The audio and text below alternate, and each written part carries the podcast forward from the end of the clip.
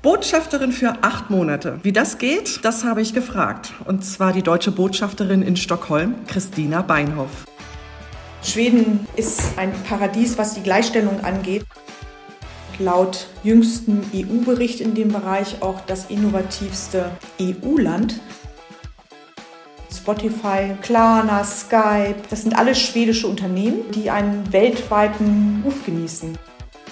Für jeden Leiter oder jede Leiterin gibt es eine Zielvereinbarung mit dem Auswärtigen Amt.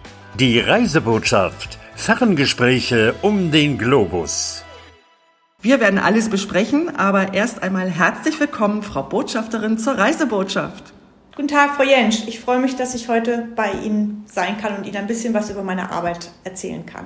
Sie sind ja nicht äh, alleine auf diesem Posten, sondern gemeinsam mit Ihrem Ehemann, aber jetzt nicht in einem Teilzeitmodell, wie man es äh, sonst irgendwie annehmen würde, sondern es sieht bei Ihnen ein bisschen anders aus. Wie, wie ist Ihr Modell? Ja, also offiziell teilen wir uns äh, eine Stelle. Das heißt, wir haben ein Gehalt und arbeiten beide 50 Prozent. Und de facto teilen wir uns das so auf, dass wir uns alle acht Monate abwechseln. Das heißt, äh, im Moment bin ich im Amt, das heißt, ich arbeite voll.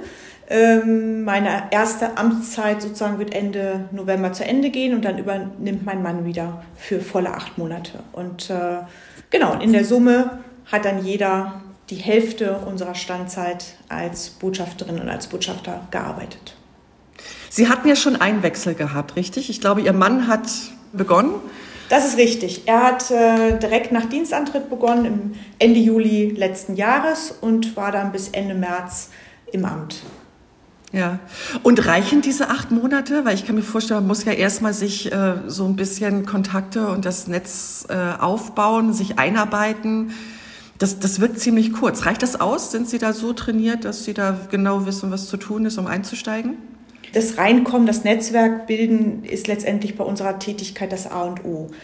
Jetzt ist es aber natürlich so, dass es sich bei uns ein bisschen anders darstellt als bei einer normalen Versetzung, wo man ja einen Kollegen, mit dem man noch nicht verheiratet ist, ablösen würde. Das heißt, das ist, glaube ich, auch ähm, ja, Wesensmerkmal unserer Art des, des Jobsharings, dass man eben den anderen auch mitnimmt und auch in sein Netzwerk mitnimmt und Dossiers übergeben kann. Das ist zeitaufwendig, aber deshalb würde ich sagen, stellt sich diese Frage anders, als wir es sonst kennengelernt haben, äh, wo man ja. sicherlich mindestens so lange braucht, um zu wissen, äh, wer, wer was macht und wen man am besten anruft. Also Sie konnten diese ersten acht Monate Ihres Mannes auch schon nutzen? Absolut. Und wir haben äh, sogar ganz gezielt mit Blick auf den 1. April, wo ich übernommen habe, äh, Veranstaltungen zusammen äh, durchgeführt. Also mein Mann war Gastgeber, hat sozusagen mich eingeführt bei wichtigen Gesprächspartnern. Dann hatten wir Veranstaltungen in der Residenz. Wir haben Gespräche zusammen wahrgenommen. Also als ich sozusagen offiziell noch im Urlaub war, bin ich mit ihm mitgegangen zu Parlamentspräsidenten, zu Fraktionsvorsitzenden, um erstens den Leuten weniger Zeit zu klauen, in Anführungsstrichen, und zweitens, um auch sichtbar zu machen, dass wir uns eben abwechseln und letztendlich ein Botschafterteam sind. Womit beschäftigen Sie sich so tagtäglich jetzt in Ihrer aktiven Zeit?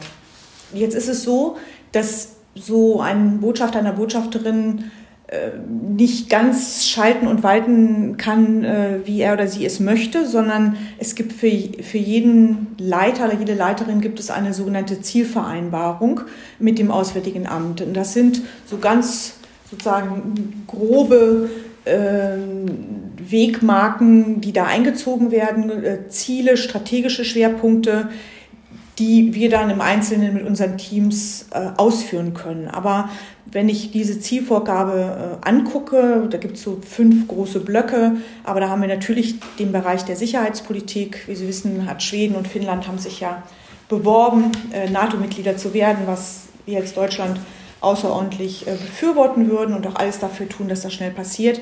Also da gibt's äh, doch einiges zu tun ähm, in diesem Zusammenhang, also nicht nur nach Berlin zu berichten, wie die Vorbereitungen auf Seiten der schwedischen Regierung stehen, sondern auch immer mal wieder reinzuhorchen, inwieweit Deutschland ähm, unterstützen kann, jetzt in dieser Zwischenphase, äh, wo ja noch nicht alle NATO-Mitglieder äh, zugestimmt haben dem Beitritt. Das sind sozusagen sicherheitspolitische Fragen, die sich da stellen. Also das ist so mal das eine. Dann die innenpolitische Berichterstattung. Wir haben äh, gerade Wahlen gehabt in Schweden und ähm, es sind auch Veränderungen zu erwarten im Bereich der Gesellschafts- und Sozialpolitik. Das werden wir uns alles genau angucken, analysieren, Gespräche führen und dann äh, ein konsolidiertes Bild nach Berlin abgeben. Neben dieser, sage ich mal, politischen Berichterstattung, die jeder Botschaft über, äh, obliegt, gibt es in Schweden aber auch noch ein besonderes Betätigungsfeld für uns alle und das hängt zusammen mit dem Stichwort Innovationspartnerschaft. Also Schweden ist eins der innovativsten Länder überhaupt und laut jüngstem EU-Bericht in dem Bereich auch das innovativste EU-Land, sodass das natürlich für ein Land wie Deutschland, was ähm, auch darauf angewiesen ist, Spitzentechnologie nicht nur zu entwickeln, sondern auch zu exportieren und da Partner zu finden, ein sehr, sehr attraktiver Partner ist. 2017 wurde eine sogenannte Innovationspartnerschaft auf Regierungschefebene zwischen der damaligen Bundeskanzlerin Merkel und dem äh, damals ähm, amtierenden Ministerpräsidenten Löwen abgeschlossen und umfasst äh, fünf Bereiche von Elektrifizierung der Straßen, künstliche Intelligenz, E-Health, aber auch gemeinsame Batteriezellentwicklung. Und diese Innovationspartnerschaft, das ist ja kein statisches Dokument, sondern muss auch immer wieder äh, mit neuen Ideen gefüttert werden. Da ist es Aufgabe auch der Botschaft, neue Themen zu identifizieren und die Themen, die beschlossen worden sind, auch zu flankieren. Also da hat die Botschaft nicht allein eine Rolle, sondern da ist auch die Handelskammer sehr stark gefragt, die ja deutsche und schwedische Unternehmen in dem Bereich dann auch zusammenführt. Aber die Botschaft hat eben auch in dem Bereich diverse Veranstaltungen zum Beispiel durchgeführt zu Wasserstoff oder ähm, ich habe mit meinem französischen Kollegen eine Veranstaltung gemacht zur Elektrifizierung von Straßen, um eben auch als Leiter dieser Behörde darauf hinzuwirken, dass diese Projekte wichtig sind und unseren Teil dazu beizutragen, äh, dass sie auch fortgeführt werden. Und das ist eine sehr schöne Aufgabe, weil es eben mit Zukunftsthemen zusammenhängt. Sind das alles dann Themen, äh, wo man sich ergänzt oder ist es wirklich so, dass man, dass der eine von dem anderen da dann noch eine ganze Menge mitnehmen und lernen kann? Wenn ich jetzt mal das Thema Digitalisierung rausnehme, da würde ich sagen, ist insgesamt so, dass Schweden uns einiges voraus hat. Wobei bei näherem Hinsehen kann man die Sachen auch nicht eins zu eins übertragen. Also was Sie hier in Schweden sehr stark haben, ist, äh, dass sozusagen mit einer Person, Personennummer, die jede Person hat, praktisch alle Daten abgespeichert sind. Mit dieser Personennummer loggen Sie sich sowohl bei Ihrem Bankkonto ein als auch äh, beim Arzt und alle Daten fließen praktisch über diese Personennummer zusammen. Und wenn man so vorgeht, erleichtert das natürlich die Digitalisierung. In Deutschland haben wir den Aspekt des Datenschutzes, ja, ich sage nicht, der da im Weg steht, aber der, glaube ich, ernster genommen wird äh, noch als hier. Also ernst genommen ist auch das falsche Wort. Also es wird anders betrachtet. Es hängt auch damit zusammen, dass in Schweden das Zutrauen zu staatlichen Institutionen, Einrichtungen größer ist als in Deutschland. Das heißt, der ganze Komplex Datenschutz, der natürlich auch in Schweden bekannt ist, ist aber weniger raumgreifend als die Diskussion bei uns in Deutschland. Und trotzdem, äh, wenn Sie fragen, sind wir da auf sozusagen immer gleich auf, würde ich sagen, im Bereich der Digitalisierung und auch bei dem Thema E-Health haben wir uns einiges abzugucken. Es gibt Bereiche, wo beide gleichermaßen weit sind in ihren Anstrengungen und wo es einfach interessant ist zu gucken, wo man sich vielleicht nochmal nochmal zusammenschließen kann äh, oder gucken kann, wie man besser zusammenarbeiten kann. Und da würde ich jetzt mal als Bereich nennen den fossilfreien äh, Stahl. Also das gibt es sowohl Stahlwerke bei uns äh, in Deutschland, ähm, die da seit geraumer Zeit sehr viel Technologie entwickelt haben und auch Geld investiert haben, aber eben die gleichen Bestrebungen gibt es hier in Schweden. Das sieht erstmal so aus, als seien wir da Konkurrenten, aber es gibt sozusagen diverse Möglichkeiten zusammenzuarbeiten. Also wenn ich jetzt einfach nur mal nenne den Bereich äh, Rohstoffe, äh, Eisenerzgewinnung, da hat einfach Schweden sehr, sehr viel zu bieten. Und die Schweden haben Verfahren entwickelt, wo man auch diese Eisenerzgewinnung CO2-frei äh, ermöglichen will. Das sind noch Pilotprojekte, aber das ist natürlich auch sehr attraktiv für die deutsche Stahlindustrie, dann solche Vorprodukte zu haben. Ja. Also ich belasse es vielleicht mal dabei. Sie sehen schon, da gibt es viele Anknüpfungspunkte. Äh, gibt es irgendetwas, was Sie daran besonders beeindruckt in Schweden? Ja, ich hatte vorhin ja schon erwähnt, dass Schweden ganz oben steht als äh, innovativstes europäisches Land. Und was ich sehr beeindruckend finde, ist, dass bei einer Bevölkerungszahl von 10 äh, Millionen Menschen Schweden das Land ist, das nach Silicon Valley die meisten sozusagen Einhörner, Unicorns, hervorgebracht hat. Das sind letztendlich Start-ups, die inzwischen einen Börsenwert über eine Milliarde Dollar haben. Und ähm, wenn man mal genauer hinguckt, dann sind auch uns bekannte Namen wie Spotify, wo glaube ich auch dieser Podcast laufen wird, äh, aber auch Klarna, Skype, äh, dann so Spieleentwickler King und äh, Mojang. Das sind alles schwedische Unternehmen, die einen weltweiten Ruf genießen. Und beeindruckend daran ist erstmal die Zahl, äh, die ja, absolute Zahl, aber eben auch, äh, wie kreativ und äh, auch risikobereit schwedische Unternehmen sind. Denn ein Start-up zu gründen braucht ja auch viel Kapital. Und wenn ich mal nachfrage, wie schaffen Sie das eigentlich, dann wird eigentlich sofort gesagt, indem wir von vornherein akzeptieren, dass die allermeisten Start-ups nicht überleben werden, aber wissen, dass es ein paar wenige gibt, sodass sich insgesamt die Investitionen und auch die Mühen und auch das, was wir aus jeder Unternehmensgründung lernen, dann doch lohnt. Das finde ich sehr beeindruckend. Ja. In einem Land wie Schweden kann ich mir auch vorstellen, dass es äh, jetzt so gar kein Problem ist, dass Sie als Botschafterin dort auftreten. Ja, absolut. Also Schweden ist nun wirklich ein, ein Paradies, was die Gleichstellung angeht, so würde ich es jetzt mal ähm, sagen. Also es ist ganz selbstverständlich, äh, dass ich hier, wenn ich mit schwedischen Gesprächspartnern und Gesprächspartnern zusammentreffe, eigentlich egal auf welcher Ebene, äh, nie alleine im Raum bin. Das ist etwas für mich sehr angenehmes, was ich glaube ich schon ganz schnell, seitdem ich hier im Amt bin, verinnerlicht habe und was mir erst äh, wieder aufgefallen ist, als ich in Berlin bei Besprechungen war, wo eben die Zusammensetzung bei allen Anstrengungen, die es natürlich auch bei uns gibt, aber die Zusammensetzung von solchen Besprechungsteilnehmern einfach anders ist als, als hier. Also ähm, das ist äußerst angenehm, da muss man nichts erklären, sondern das ist ganz selbstverständlich. Äh, Schweden ist eines der Länder mit der höchsten Erwerbsquote von Frauen ähm, und dieses Thema wird seit Jahrzehnten äh, letztendlich betrieben, sodass also Schweden da wirklich uns einiges voraus hat. Und das ist in Schweden in allen Bereichen so, zum Beispiel auch im öffentlichen Dienst? Ja, absolut. Aber es gibt trotzdem Luft nach oben. Also ich habe mich mit der Leiterin der Personalabteilung über dieses Thema äh, unterhalten und da gibt es immer noch mal neue Tätigkeitsfelder. Also zum Beispiel sagte sie, dass die Personalabteilung hier in Stockholm es als ihre Aufgabe ansieht, gezielt Frauen auch für bestimmte Aufgaben anzusprechen. Ähm, das Thema haben wir auch bei uns, dass fähige Kolleginnen sich häufig nicht bewerben, weil sie zweifeln, ob sie das alles schultern können, ob sie die ausreichende Qualifikation mitnehmen. Also eine größere Zurückhaltung im Allgemeinen als bei äh, männlichen Kollegen. Ich muss aber ehrlicherweise sagen, im Vergleich zum Auswärtigen Amt, wenn man sich genau die Sachen anguckt, dann ist es dann doch deutlich differenzierter. Also, ich will sagen, im schwedischen öffentlichen Dienst haben sie einen Frauenanteil von ungefähr 70 Prozent, 70 Prozent plus. Das ist enorm hoch. Den haben wir in Deutschland nicht. Und das heißt, dass praktisch das Pool an verfügbaren Frauen enorm groß ist. Äh, während, wenn ich das jetzt mit dem Auswärtigen Amt vergleiche, das ist die Behörde, die ich am besten kenne, da sind wir lange nicht. Also wir haben über alle Laufbahnen verteilt ja, vielleicht an die 40 Prozent Frauen. Und wenn man dann den höheren Dienst nimmt, also die Laufbahn, die einen dann qualifiziert, eventuell mal ein, ein Botschafteramt zu übernehmen, dann sind wir da bei ungefähr 30 Prozent. Also das ist noch ein... 50 wären ganz schön. Ja, aber das, äh, das dauert Zeit und man braucht auch die Bewerberinnen dafür und man braucht die, die, die jungen Frauen, die sich für diesen Beruf interessieren.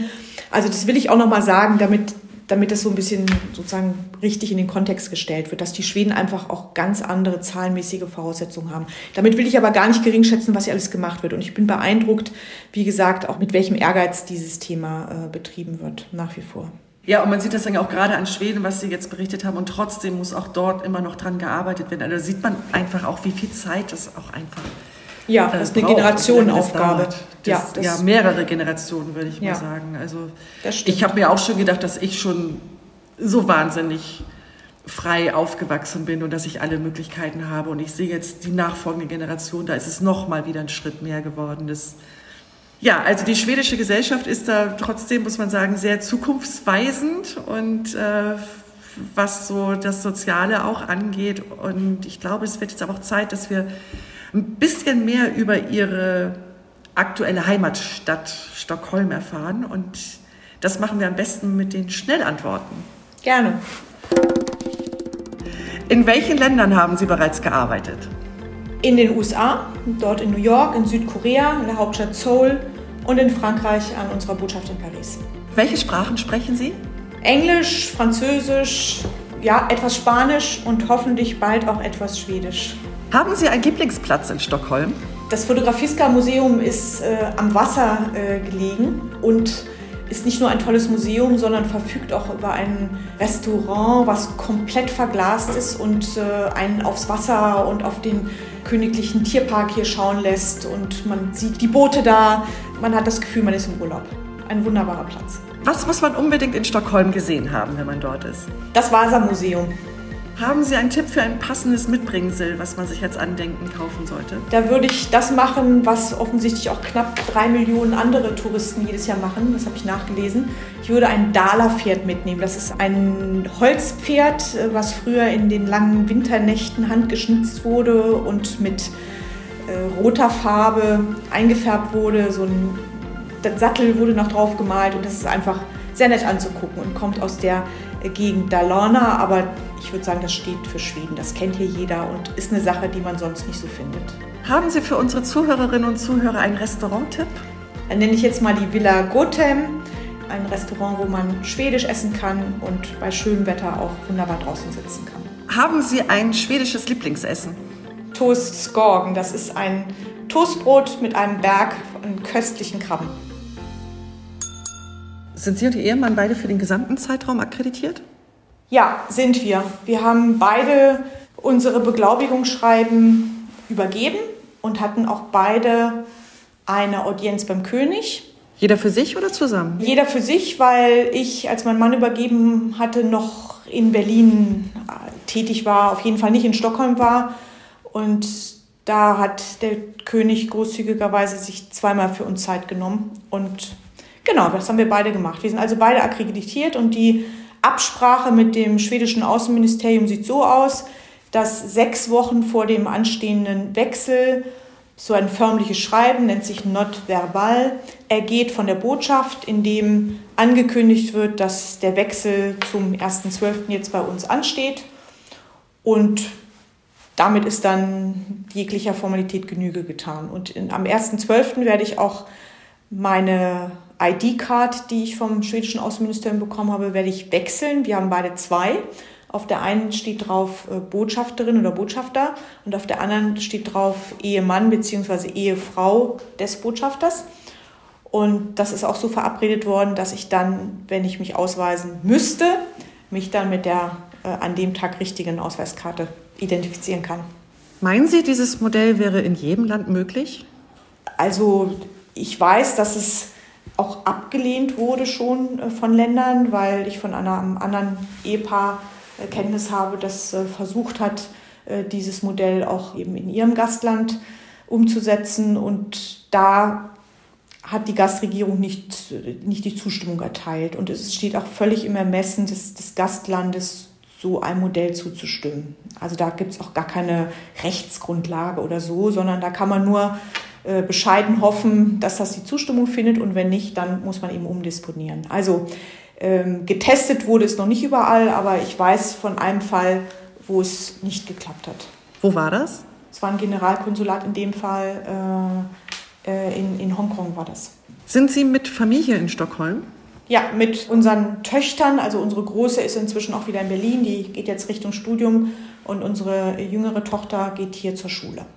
Und welche Vorteile, die Sie mit dem Jobsharing-Modell erhofft haben, haben sich bestätigt? Also wir hatten mit der Bitte, uns den Job teilen zu können, auch die Hoffnung ja verbunden, äh, dass wir als Familie nicht auseinandergerissen werden. Also bei uns ist es ja sonst üblich, dass man eben äh, auf seinen eigenen Posten geht und das war eben sage ich mal, auf unserer Hierarchieebene gab es keine Posten. Es gab nicht zwei vergleichbare Positionen an einem Ort. Wir haben uns die Liste genau angeguckt. Da hätte es drei, vier theoretische Möglichkeiten gegeben, aber in diesen Ländern gab es eben keine freien äh, Positionen, sodass wir unser Ziel, als Familie zusammenbleiben zu können, uns nicht trennen zu müssen, auch als Eltern beide für unsere äh, jüngere Tochter da zu sein, das hat sich äh, ja, sofort umsetzen lassen. Und das ist natürlich eine sehr schöne Sache. Waren Sie denn vorher aufgrund des Berufs öfters getrennt? Da haben wir immer geschafft, an, an einem Ort tätig zu sein, was auch in, sage ich mal, jüngeren Jahren, also wenn man Referent in der politischen Abteilung ist oder äh, Leiterin Kulturreferat, wenn man also nicht in der Leiterposition ist, ist das auch viel einfacher möglich. Also wir waren beide voll tätig, ähm, berufstätig an der Botschaft in, in Seoul in Südkorea und wir waren beide voll berufstätig, als wir in Paris auf Posten waren. Sie haben noch anderthalb Jahre vor sich im hohen Norden. Auf welche Projekte freuen Sie sich jetzt? Also wir hoffen sogar, dass wir noch ein bisschen länger da bleiben, vielleicht sogar vier Jahre. Aber wenn ich jetzt mal auf die jetzt mir verbleibende Zeit schaue, bis ich dann wieder sozusagen aussteige vorübergehend, dann möchte ich vielleicht zwei exemplarisch zwei Dinge nennen, auf, auf die ich mich äh, freue. Wir planen hier in der Botschaft eine Veranstaltung zum Thema schwedische Rolle bei dem Häftlingsfreikauf zwischen DDR und Westdeutschland. Äh, da gab es einen Schweden, der da eine wichtige Rolle gespielt hat. Und da gibt es ein Buch, was, glaube ich, vom guten Jahr veröffentlicht worden ist, liegt leider bislang nur auf Schwedisch vor. Da wollen wir an der, jetzt an der Botschaft eine, eine Panel-Diskussion machen, wollen auch einen Livestream herstellen und äh, hoffen da auf eine interessante Podiumsdiskussion und werden, oder ich habe auch gewinnen können, eine ausgewiesene Expertin äh, aus Deutschland, die ich glaube, es war ihre Doktorarbeit, äh, sich intensiv mit der Arbeit äh, der äh, ständigen Vertretung Westdeutschlands in Ostberlin beschäftigt hat, wo, wie Sie wissen, ja auch immer mal wieder sogenannte Botschaftsflüchtlinge waren. Dann wollen wir noch versuchen, einen schwedischen Zeithistoriker dazu zu schalten, um das noch ein bisschen auszuleuchten. Und da, da freue ich mich drauf. Und ähm, genau, der Hintergrund ist auch, dass ich letztendlich aus einer äh, Familie komme, die auch davon profitiert hat, dass dieser schwedische Bürger, der da in Westberlin gelebt hat und bestens vernetzt war, ebenso segenreich gewirkt hat, sodass also mein Vater auch dank der Unterstützung dieses äh, schwedischen Herrn in den Westen entlassen wurde. Das ist ja eine sehr persönliche Geschichte für Sie. Das gibt es nicht äh, so häufig, dass man auch so einen eigenen Bezug zu dem Thema hat. Aber ich habe aus diversen Gesprächen äh, mitbekommen, dass hier auch in Schweden im Grunde überhaupt nicht bekannt ist, dass es diesen äh, Gustav Zwingel, wie er heißt, überhaupt gegeben hat. Äh, wie gut vernetzt er war. Also es, der Spiegel hat mal, glaube ich, 1992 einen ganz, ganz langen Bericht äh, über ihn gemacht, den man auch googeln kann. Und das zeigt ja, glaube ich, schon, dass das ein, eine Person der Zeitgeschichte war, die wichtig war in der, in der damaligen Zeit. Und ähm, deshalb finde ich das sehr spannend, auch das Thema hier in Schweden nochmal bekannter zu machen, auch junge Menschen in Kontakt zu bringen mit dem, mit dem Thema und gleichzeitig auch was über deutsch-deutsche Geschichte äh, zu vermitteln. Aber nicht nur zu vermitteln, sondern auch Blick nach vorne. Also ähm, was können wir vielleicht zu dem Thema Integration von Flüchtlingen beitragen? Also ich denke mal, da wird das Panel einige interessante Fragen auch beleuchten können. Eine tolle Verbindung von beruflichem und privatem. Ja, das ist so. Also wir hoffen, dass es, dass es eine gute Sache wird. Und das Zweite, äh, wo ich mich drauf freue, da laufen im Moment so Vorbereitungsarbeiten. Äh, sozusagen an dem Termin selber wird mein Mann dann im Amt sein, aber das ist wirklich völlig egal, weil wir uns da auch wirklich als Leitungsteam sehen. Da kommt so das große Thema 400 Jahre Göteborg, äh, Stadtgründung, ähm, wird nächstes Jahr gefeiert. Also es hätte eigentlich 2021 schon begangen werden sollen, aber wegen Corona wurde das auf 2023 geschoben. Und ähm, Göteborg wurde letztendlich gegründet ähm, durch Deutschland, äh, England bzw. Schottland und die Niederlande. Und äh, da versuchen wir auch da eine Veranstaltung zu machen, wo, wo Vertreter aus allen drei Ländern präsent sind und wo man vielleicht was Gemeinsames machen kann zum Zukunftsthema. Ähm, das müssen wir uns noch genau überlegen. Aber gleichzeitig feiert die deutsche Gemeinde da ihr 400-jähriges Jubiläum. Da wird die Königsfamilie kommen. Der, der König wird in Göteborg sein am 4.6. Wird nicht nur das Stadtjubiläum feiern, sondern wird auch sein eigenes Thronjubiläum an dem Tag in Göteborg feiern. Und wir hoffen, dass die Gorch Fock einläuft. Also Sie merken schon, da gibt es ganz, ganz viele Elemente. Und es macht sehr viel Spaß, ähm, sich äh, damit zu beschäftigen und zu gucken, dass man am Ende da irgendeinen sichtbaren, sinnvollen Beitrag zu diesem Städtejubiläum äh, leisten kann. Das klingt nach tollen Projekten. Ich wünsche Ihnen bei all dem viel Erfolg. Dankeschön. Wir kommen schon zum Ende, Frau Botschafterin. Ja, ging schnell. Ich bedanke mich sehr für dieses kurzweilige Gespräch und dass wir so viel über Sie erfahren durften. Vielen Dank und danke auch, dass ich äh, ja, die Gelegenheit hatte, Ihnen ein bisschen von unserer Arbeit hier zu berichten. Hat mir Spaß gemacht.